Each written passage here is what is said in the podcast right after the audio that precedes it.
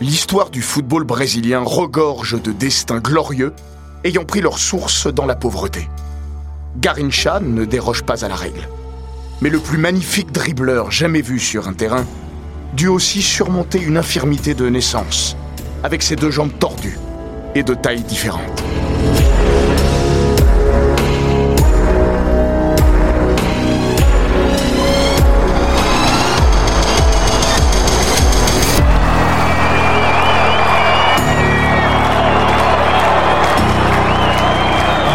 Bienvenue dans les grands récits d'Eurosport.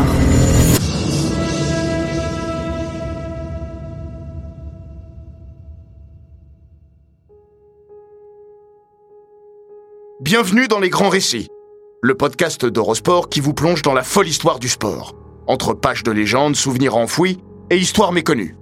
Aujourd'hui, nouvel itinéraire d'un enfant pas avec l'histoire de Garincha, le dribbleur aux jambes tordues, véritable mythe du football brésilien, du football tout court. Il a peut-être demandé une ultime bouteille, comme le condamné à mort se voit offrir une dernière cigarette. Puis il a sombré dans le coma. Un verre de plus n'aurait rien changé. Pas plus que ceux ingurgités en continu depuis quatre jours dans les bistrots du quartier. Le bouquet final de sa déchéance. À la tienne, ma gorge. Encore une averse. Le cerveau labouré par l'alcool les yeux embués par les effluves et le sang lesté de ces grammes de bière et de cachaça, il s'est écroulé. Lorsqu'on l'a amené dans un petit dispensaire de Bangu, une zone ouvrière des quartiers ouest de Rio de Janeiro, le génie n'était plus qu'une loque prête à mourir. On lui a fait une piqûre avant de le transférer vers le sanatorium de Botafogo, dans le quartier de ses exploits passés. Le lendemain matin, vers 6 heures, on l'a retrouvé mort. C'était le 20 janvier 1983, un jeudi.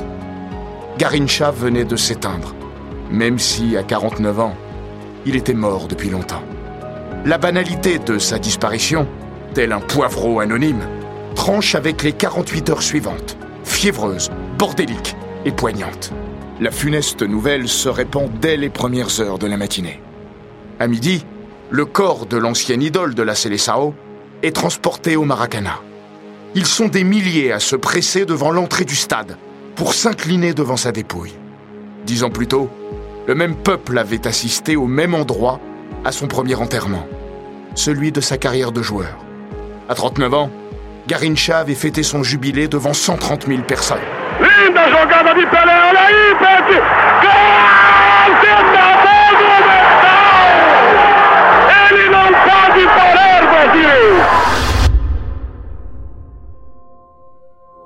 Le 21 janvier, à l'aube, après une nuit de veillées, d'hommages et de larmes, le luxueux cercueil dont on ne sut jamais par qui il avait été payé est installé sur un camion de pompiers. C'est sur un engin similaire qu'un quart de siècle plus tôt, les héros de la Coupe du Monde 1958, celui du premier sacre brésilien, dont fut Garincha, avaient défilé dans Rio. Il lui faudra une heure pour sortir de la ville en se frayant un chemin sur l'avenida Brésil, noir de monde. Tout au long des 60 kilomètres qui séparent le Maracana de Pau Grande, un incroyable cortège de plusieurs dizaines de milliers de personnes salue l'artiste. Dans l'église de Pau Grande, le même pathétique contraste avec sa solitude abyssale deux jours plus tôt saute aux yeux. 3000 personnes s'y agglutinent, là où 500 fidèles à peine peuvent tenir en temps normal. Devant la tension grandissante à l'entrée du cercueil dans la nef, le prêtre renonce à célébrer une messe et se contente de bénir le corps. La même anarchie règne dans le petit cimetière, pas davantage rompu à de telles vagues humaines.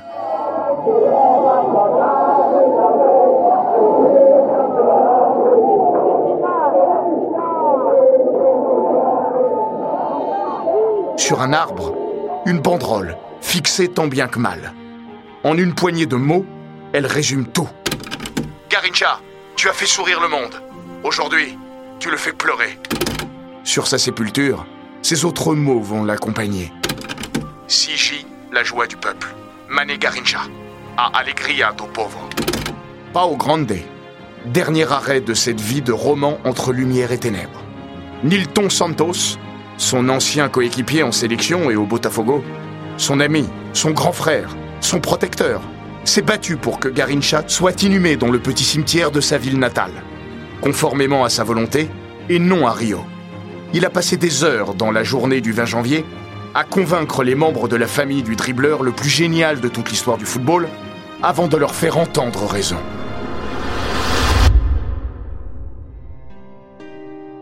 Pao Grande, là où tout avait commencé, à peine un demi-siècle plus tôt.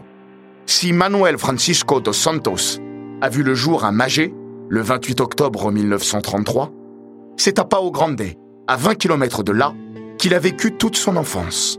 Sa légende y est née. Manuel est le cinquième enfant d'Amaro et Maria Carolina, ses parents. Quatre autres suivront, sans compter ce qu'Amaro aura de façon illégitime avec nombre de ses conquêtes. C'est un coureur de jupons, un alcoolique notoire aussi. La cachaça est sa meilleure amie, la seule maîtresse à laquelle il soit fidèle. De son père, Manuel héritera de ce double penchant pour l'alcool et les femmes. Rui Castro, journaliste au quotidien Foya et auteur d'une biographie sur Garincha, explique Ses deux passions étaient les femmes et l'alcool. Pendant dix ans, il a réussi à concilier les deux avec le football. Puis la vie lui a présenté l'addition. De sa sœur aînée, Rosa, il va récolter le petit nom par lequel, jusqu'à la fin de ses jours, tout le monde le nommera. Toute sa vie, Manuel aura été plus petit que la moyenne. Il ne culminera jamais plus haut que le mètre 69. Avec sa taille réduite et ce sourire malicieux dont il ne se départit jamais, si irrésistible qu'il lui évitera quelques coups de ceinture que ses frères récoltent plus souvent que lui, il évoque chez Rosa un petit oiseau qui pullule à Pao Grande, un roitelet que les habitants de la région nomment le Garincha. Manuel n'a pas 4 ans quand Rosa commence à l'appeler ainsi. L'association sonne tout de suite comme une évidence et pour sa famille, ses amis et bientôt la terre entière, il devient Garincha. Mané Garincha plutôt. Mané, pas tant comme diminutif de Manuel que pour l'adjectif qui signifie fou, terme utilisé de façon affectueuse au Brésil. Mané Garincha, le petit oiseau un peu fou. Parce que la réalité est souvent moins poétique et romantique que la légende, enfant, la future vedette du Botafogo n'aimait pas les oiseaux. Les Garincha, pas plus que les autres. Son principal passe-temps était de les chasser et de les tuer, comme l'a raconté son biographe. Tout ce qu'il voulait, c'était les tuer à coups de pierre avec sa catapulte. Les pigeons, les pivoines, les perroquets, et oui, même les Garincha. Le fait qu'il ait été surnommé d'après eux n'était pas source de pitié chez lui. Un jour, il est rentré à la maison avec 48 oiseaux morts dans son sac. Contrairement aux autres enfants de la ville, qui vivaient selon le vieux dicton Tu manges ce que tu tues, Garincha ne se nourrissait pas des animaux qu'il chassait. Il les tuait pour le plaisir. Cette cruauté enfantine ne l'empêchera pas d'adorer qu'on l'appelle Garincha. Dans ce pays où le surnom tient une place aussi importante, notamment dans le football, rarement le mariage entre un sobriquet, une personnalité et une apparence aura résonné de manière aussi juste. Rosa ne pouvait mettre davantage dans le mille. Le Garincha se caractérise par son côté insaisissable et sa drôle de démarche, un peu dégingandée. Quand il cesse de voler et pose ses pattes, il dodeline de travers. En cela, Garincha est vraiment un Garincha. Car Manet tient aussi de sa mère, pas pour le meilleur malheureusement. Née avec une malformation au niveau de la colonne vertébrale, Maria Carolina a toujours eu des problèmes aux jambes. Lorsque Manet voit le jour, la sage-femme sera la première à se rendre compte que quelque chose cloche chez le bébé. Ses jambes sont tordues. Le genou droit pointe vers l'extérieur, le gauche vers l'intérieur. Et ses jambes ne font pas la même taille. À l'âge adulte, l'une sera plus courte que l'autre, de 6 cm. Comme pour sa maman, le problème prend sa source dans sa colonne vertébrale. Manet a l'épine dorsale aussi sinueuse que la montée de l'Alpe d'Huez. Selon les médecins qui l'examineront plus tard, trop tard, son infirmité congénitale n'avait pourtant rien de rédhibitoire. Des réponses orthopédiques adaptées existaient déjà à l'époque. Mais dans les années 30, à Pao Grande, il ne vient à l'idée de personne, pas même à ses parents, de s'orienter vers cette piste. Infirme il est né, infirme il restera. On ne contrariera pas la nature et le destin. Paradoxalement, dans ses accomplissements futurs, son handicap deviendra son meilleur allié. Son fardeau, c'est sa chance. D'abord parce que jamais il n'envisagera durant son enfance le football autrement que comme un jeu, non une ambition. Il ne rêve pas football la nuit. Il y joue, c'est tout. Mais son handicap lui interdira longtemps d'y adjoindre une quelconque ambition. Le 16 juillet 1950, pendant que le Brésil pleure le drame du Maracanazo, la fameuse défaite de la Seleção contre l'Uruguay lors de la finale de la Coupe du Monde, Garincha est à la pêche au moment où Alcide Guigia crucifie tout un pays. Quand il revient dans la cité et découvre tout le monde en larmes, il est consterné. Pas par la défaite du Brésil, mais par ces imbéciles, ces idiots, qui s'attristent pour un match qu'ils n'ont même pas joué. Il n'écoute d'ailleurs jamais un match à la radio. Quand il ne le pratique pas, le football ne le passionne guère. Un jeu. Le football n'est rien d'autre que ça pour lui. Il ne sera jamais un footballeur. Toujours un simple joueur. Un hédonisme footballistique parfois conjugué à l'excès, mais qu'il ne cessera d'assumer. En 1957, lors du choc entre Botafogo et Fluminense, Mané fait tourner en bourrique ses adversaires directs. Le journaliste Roberto Porto décrit la scène. À 4 à 1, Télé Santana, le futur sélectionneur du Brésil, est venu voir Didi et Nilton Santos pour leur demander que Garincha arrête de ridiculiser Altaïr et Clovis, qui tentaient de défendre sur lui. Botafogo était déjà champion de toute façon, mais Garincha n'a rien écouté et il a continué à jouer avec eux jusqu'à la fin du match. C'était ça Garincha, un joueur.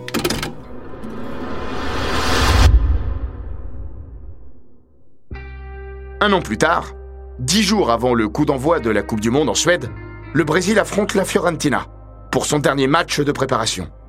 Ribotti, le latéral italien, vit un cauchemar face à l'insaisissable Roitelet. À la 75e minute, Garincha inscrit un des buts les plus célèbres de toute sa carrière. Un par un, il efface plus de la moitié des joueurs de la Viola, s'amuse avec Ribotti, dribble le gardien et rentre dans le but avec le ballon. C'est le sommet de sa démonstration. Garincha joue avec le ballon, se joue de ses adversaires, s'amuse sur le prêt. Dans les tribunes, les spectateurs restent la bouche ouverte devant la démonstration. Mais personne ne vient le féliciter. Ses coéquipiers sont furieux de son attitude, jugée moqueuse. On n'humilie pas de la sorte sans risque. Mario Zagallo lui lance Fais ça pendant la Coupe du Monde et tu finiras par tomber sur quelqu'un qui te cassera la jambe dès la première minute pour te régler ton compte. Après le match, dans le vestiaire, le sélectionneur Vicente Feola, pourtant avare du haussement de ton, lui dit droit dans les yeux Ton attitude est puérile. Son comportement lui coûtera une place de titulaire lors des deux premiers matchs du mondial. Ce n'est qu'après le nul vierge contre l'Angleterre que Feola replacera Garincha dans son 11 pour le dynamiser offensivement. Le patron de ce qui demeure peut-être la plus grande Seleção de tous les temps a raison. Le comportement de Garincha est puéril. Parce que sur le terrain, il est toujours l'enfant de Pao Grande. Celui qui, dès l'âge de 3 ans, confectionne des ballons en boule de papier ou en mousse de fortune, jusqu'à ce que Rosa ne lui offre son premier vrai ballon pour son septième anniversaire. Très tôt, ses aptitudes sautent aux yeux et son talent déconcerte. Lors des matchs improvisés entre copains du quartier, Manet est toujours le premier choisi, même avant les plus grands. Sur le terrain, il possède ce côté aventureux qui le caractérise dans la vie de tous les jours. Il aime se perdre seul dans la forêt, grimper aux arbres ou sur les rochers, en haut desquels il plonge dans la rivière. Ballon au pied aussi, il sort des sentiers battus. Grâce à son infirmité. Son handicap constitue l'ADN de son jeu, notamment cet art du dribble, qu'il a porté à des hauteurs inégalées et inégalables. Il en doit la maîtrise à ses jambes tordues. Il combine une maîtrise technique innée et une vitesse folle. D'autres possèdent ces qualités, mais ses compas biscornus lui confèrent ce côté imprévisible qui rendra dingue toute une génération de défenseurs. Après le quart de finale de la Coupe du Monde 1962, le chef-d'œuvre de Garincha contre l'Angleterre, survolé par les Auri Verde, victoire 3-1 dont un doublé du numéro 7 de Botafogo, Jimmy Greaves aura ses paroles devenues célèbres. Il est tellement insaisissable que même quand il vient pour vous serrer la main, il est impossible de savoir de quel côté il va arriver. De son côté, le capitaine suédois, Nils Lidholm, évoquait au sujet de la finale de la Coupe du Monde 1958 Chaque fois qu'il touchait le ballon, nous étions paniqués parce que personne ne pouvait imaginer ce qu'il allait faire. Il n'y avait aucune tactique pour s'adapter à ça.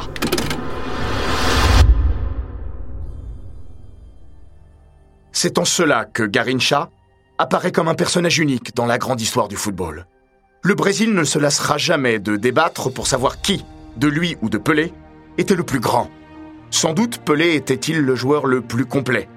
Lors de ce même mondial 62 au Chili, où Garincha flambe pendant que Pelé, blessé, joue les intermittents du spectacle, Aymor Moreira, l'entraîneur brésilien, comparera ces deux artistes.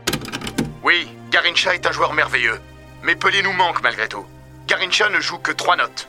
Do, Ré, Mi. Il les joue à la perfection, mais Pelé, lui, a toute la gamme. Do, Ré, Mi, Fa, Sol, La, Si, Do. Et il les joue mieux que n'importe qui d'autre. Soit, Pelé est peut-être le plus grand, mais Garincha est différent. De loin sa caractéristique la plus précieuse. Un jour, le football découvrira peut-être un joueur plus fort, plus technique, plus complet que Pelé, Maradona, Zidane ou Messi réunis. Mais il n'y en aura jamais d'autres comme l'oiseau de Pao Grande. C'est peut-être Gabriel Hanot, le premier sélectionneur français de l'après-guerre, qui, une fois devenu journaliste à l'équipe, le résumera le mieux. Il n'y a pas de comparaison possible. Pelé accomplit des choses qu'un être humain peut accomplir. Garincha vient probablement d'une autre planète.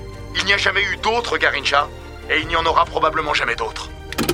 Avec d'autres mots, le grand Alfredo Di Stefano ne dira pas autre chose dans les années 90 quand on l'interrogera sur les joueurs qui l'ont le plus marqué. Maradona et Pelé étaient brillants. Cruyff et Puskas étaient sensationnels. Mais le plus grand de tous était l'homme aux jambes tordues, Garincha. Je n'ai jamais vu un autre être humain accomplir ce qu'il faisait avec un ballon.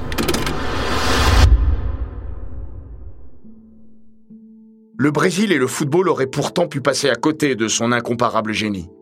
Comme l'immense majorité des gamins de son temps et de sa condition, il a quitté l'école très tôt. En réalité, il n'y a quasiment jamais mis les pieds. À 14 ans, direction l'America Fabril, l'usine de textile dont l'industrie fait vivre tout Pao Grande. 6 jours sur 7, 48 heures par semaine. Manet s'y ennuie royalement. Rui Castro écrit les conditions de travail dans les usines au milieu du XXe siècle n'étaient pas beaucoup plus clémentes qu'au début de la révolution industrielle. Enfermés dans un sous-sol, par 40 degrés, le bruit des machines, les poussières de coton volant dans l'air, sans compter les accidents fréquents. Le travail était dur. Heureusement, le jeune Garincha n'y va pas trop souvent. En retard un matin sur deux, pas toujours de retour après la pause déjeuner, il manque au moins une ou deux journées par semaine. N'importe qui d'autre aurait été viré depuis longtemps. Par chance, Boboko, son contremaître, est aussi le président du SC Pao Grande, le club local, financé et sponsorisé par l'usine. Alors, il passe l'éponge plus que de raison pour protéger son prodige. Pourtant, en 1948, les plaintes de certains ouvriers grimpent jusqu'à la direction, et Manet finit par être renvoyé. Furieux, honteux surtout, son père le met dehors lui aussi. Pendant deux semaines, l'adolescent erre dans les rues de Pao Grande. Débrouillard, il trouve toujours un toit et de quoi se nourrir.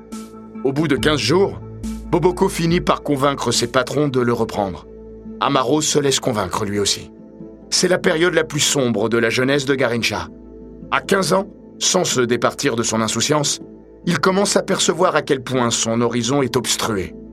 Cette même année 1958, il a surtout la douleur de perdre sa mère. Maria Carolina meurt à 48 ans, après avoir donné naissance à un nouvel enfant. Au chagrin, se grève bientôt la colère, lorsque Amaro, quelques semaines seulement après la disparition de son épouse, installe une nouvelle femme à la maison. Seul le football lui sert d'échappatoire. Ses aptitudes sont un peu plus sidérantes chaque année. Inévitablement, il finit par être repéré. Mais son infirmité refroidit les recruteurs. Puis, cette jungle l'effraie. Lorsque Garincha arrive au Vasco de Gama pour un essai en 1950, des dizaines de gamins sont là. Certains sont rachitiques et ne tiennent pas le coup physiquement. D'autres sont footballistiquement surcotés, amenés là par un père, un frère ou un oncle qui les prennent pour les nouveaux Ademir. Garincha, lui, ne montrera rien de ses qualités. Venu sans chaussures et avec ses jambes toutes tordues, il est recalé d'emblée quand on lui demande s'il était droitier ou gaucher. Il ignorait lequel de ses deux pieds était le droit ou le gauche. Des affronts de ce genre, Manet en subit quelques-uns. À Fluminense, Sao Cristovao, ou lors d'une nouvelle tentative au Vasco de Gama, le même refus, toujours. Personne ne veut donner sa chance à un boiteux, quand bien même on le considérerait comme un surdoué à Pao Grande. À Rio, on se fout de Pao Grande. Pour un peu, il s'en foutrait lui aussi, de ne pas être pris au sérieux en haut lieu carioca. Garincha mettra du temps à envisager le football comme un possible débouché professionnel. À Pao Grande, où il intègre l'équipe senior en 1948, il joue gratuitement. Lui veut jouer, pas travailler. Alors devenir professionnel. Et puis il n'est pas malheureux. Naïr, une de ses petites amies, est tombée enceinte. Il l'a épousée en octobre 1952, quelques jours après son 19e anniversaire, comme le veut la règle. Il n'est pas riche, mais il travaille sans trop se fatiguer, joue beaucoup au football et son statut de prodige local lui autorise un accès privilégié et peu coûteux dans tous les bars de la ville. Il aurait pu végéter là, couler des jours plus ou moins heureux, profiter de son petit vedettariat de quartier, et jamais l'histoire de Mané Garincha, l'ange de travers, ne serait arrivée jusqu'aux yeux du grand monde. Les destins les plus fameux basculent presque toujours par hasard. Un dimanche de mars 1952, Arati, le défenseur du Botafogo, est invité à arbitrer un match à Pao Grande. Le petit oiseau lui tape dans l'œil. Il est scotché. À la fin du match, Arati va voir Garincha et lui laisse une carte. Tu es 100 fois meilleur que n'importe quel ailier du Botafogo. Ta place est à Rio, pas ici. Si tu veux jouer là-bas, appelle-moi. À son retour à Rio, Arati laisse des consignes. Si ce gamin appelle, ne le laissez pas filer. Il a des jambes bizarres, mais il est vif comme l'éclair. Dribble comme le diable et personne ne peut le marquer. En fait-il trop? Survend-il le prodige aux oreilles de ses dirigeants? Ceux-ci restent sceptiques. Et puis qu'est-ce que c'est que cette histoire de jambes tordues? Un boiteux génie du foot? Et puis quoi encore? Pourquoi pas la Curupira tant qu'on y est? La Curupira, cette créature démoniaque de la mythologie brésilienne, traquant les enfants dans la jungle. Elle aussi est rapide et marche de travers. Malgré l'insistance et les regrets d'Arati, Botafogo ne donne pas suite. 15 mois plus tard, sa chance revient. Pao Grande détruit le meilleur club amateur de la région, Ana Neri. Deux fois 5-0, sous les yeux d'Eurico Salgado. Cet inconditionnel du Botafogo connaît bien Newton Cardozo, l'entraîneur des jeunes, qui n'est autre que le fils de Gentillo Cardozo, le directeur sportif du club. Salgado propose à Garincha de lui payer le billet de train jusqu'à Rio. Mané hésite. Il lui parle de l'épisode Arati, qu'il l'a échaudé, et de tous ses déplacements vains chez les autres grands clubs carioca qui n'ont même pas pris la peine de le tester sur le terrain. Salgado lui dit Ce sera différent cette fois, je te le promets. Le mardi 9 juin 1953, Garincha arrive au centre d'entraînement du Botafogo des Football et Regatas. Une demi-heure avec les moins de 18 ans. Newton Cardozo observe. Il peine à croire ce qu'il voit. Ce modèle réduit qui ne ressemble à rien fait des merveilles balle au pied. À l'issue de la séance, Cardozo l'interroge. Quel est ton vrai nom et quel âge as-tu Il lui répond Je m'appelle Manuel et j'ai 19 ans. Newton tic. Le petit génie est malheureusement trop vieux pour qu'il puisse en profiter. Mais il demande à Garincha de revenir le lendemain pour un test avec les professionnels, sous les ordres de son père. Le 10 juin 1953 peut être considéré comme l'acte de naissance de Garincha au plus haut niveau. Lorsqu'il revient au Botafogo ce matin-là, Gentillo Cardozo l'attend. Il l'amène voir Paolo Amaral, un des entraîneurs. C'est la fameuse star d'Arati. Habille-le et mets-le contre Nilton Santos. Dans le vestiaire où il se prépare, Mané croise Arati. Ce dernier le sent inquiet. Il lui dit Ne t'en fais pas. Joue simplement comme tu sais le faire et tout ira bien. On ne peut imaginer baptême du feu plus rude. À 28 ans, Nilton Santos est l'inamovible arrière-gauche de l'équipe du Brésil. La référence nationale, et même planétaire à son poste. Garincha devrait être impressionné face à celui que l'on surnommera après la Coupe du Monde 1958 l'encyclopédie, et qui figurera en 1999 dans le 11 du XXe siècle de la FIFA. D'ailleurs en compagnie de Garincha. Sauf qu'il ne sait même pas qui il est. Alors il fait ce qu'il sait faire. Il le dribble. Une fois, puis deux, puis dix. Se permet même, suprême offense, de lui glisser un petit pont. Personne n'avait jamais osé ça contre lui. Réduit au rôle de simple pantin, le défenseur vedette passe un sale moment. Ce matin-là, Nilton Santos n'est, il est vrai, pas au sommet de sa forme. À l'approche de son mariage, le 1er juillet, il profite de chaque moment de sa vie de célibataire, bientôt rangé dans les tiroirs. Il s'est couché très tard, a bu quelques verres de trop. Le temps a aussi embelli cet affrontement pour les besoins de la légende, comme le rappelle Rui Castro dans sa biographie de Garincha. La réalité se suffit pourtant à elle-même. Oui, Garincha l'a dribblé. Oui, il a fait passer le ballon entre les jambes de Nilton Santos. Mais Nilton Santos a aussi réussi à contenir à plusieurs reprises sans mal ce jeune adversaire. Au final, ce fut un duel plutôt équilibré, ce qui en soi était déjà extraordinaire pour un face-à-face entre un des meilleurs défenseurs du monde et ce jeune joueur inconnu qui jouait d'habitude au football les pieds nus. Nilton Santos en a vu assez. En quittant le terrain, épuisé, il ne s'imagine pas que Garincha ne soit pas embauché sur le champ. Il m'a fait danser dans tous les sens. Je suis allé voir l'entraîneur et les dirigeants. Je leur ai dit que ce gamin était un monstre et qu'il fallait l'engager tout de suite et de le mettre dans l'équipe. Je ne voulais plus jamais avoir à l'affronter. Un lien indéfectible va alors se tisser entre les deux hommes. Nilton Santos sera le seul que Garincha écoutera. Il est probablement le seul être humain en présence duquel il ne boira jamais une goutte d'alcool. Santos rigole d'ailleurs. Quand il me voyait arriver, il demandait toujours un verre d'eau. Jusqu'à sa retraite en 1964, il le soutiendra, en sélection comme au Botafogo. Un rôle protecteur qu'il assumera donc jusque dans la mort de son ami, en le ramenant chez lui, à Pao Grande.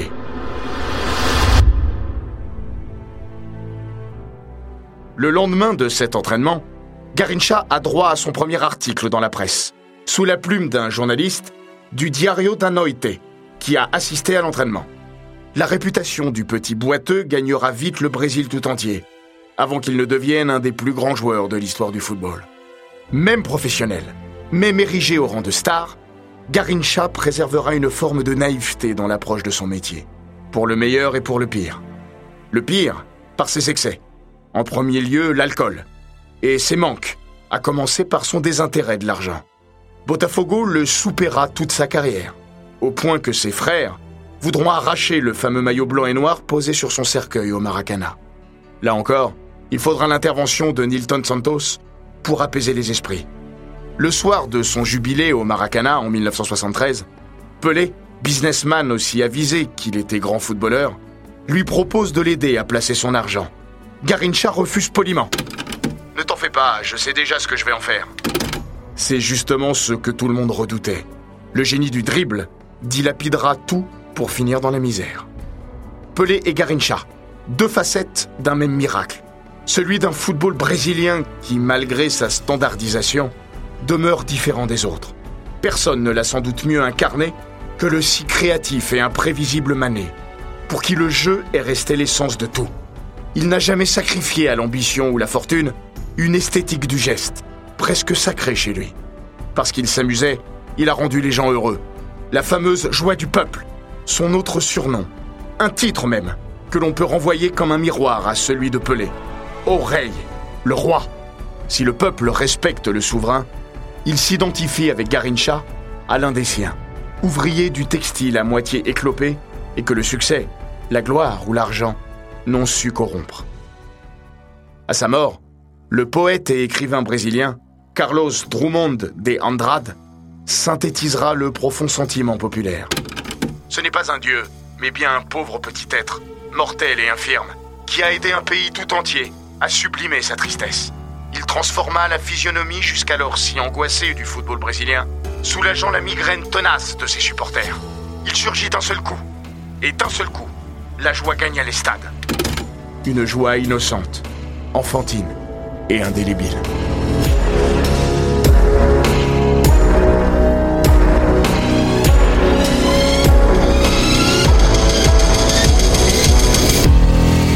Cet épisode des grands récits d'Eurosport a été écrit par Laurent Vergne. Il est raconté par Florian Bayou, monté par Romain Redon et produit par Bababam. N'hésitez pas à vous abonner, commenter, partager et noter ce podcast sur Apple Podcast, Google Podcast, Castbox, Spotify, Deezer et toutes les plateformes audio.